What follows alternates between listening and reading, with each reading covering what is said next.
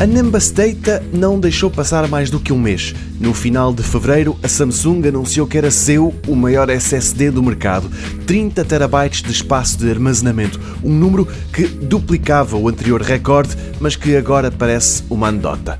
O SSD que a Nimbus Data anunciou vai mais do que triplicar o espaço disponibilizado pelo anterior detentor do fugaz recorde. De 30, o número vai subir para 100 um SSD com aspecto normalíssimo, em teoria capaz de ser instalado num portátil, mas que oferece 100 terabytes de espaço de armazenamento.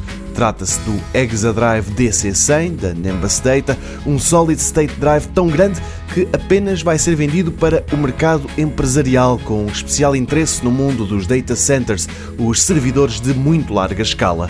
Mas, apesar do anúncio feito na semana passada, não é já que este SSD é posto à venda. A Nimbus Data sublinha que a comercialização começa apenas lá para o verão. O preço é que ainda é uma incógnita, mas só por milagre é que vai custar menos do que 10 mil euros.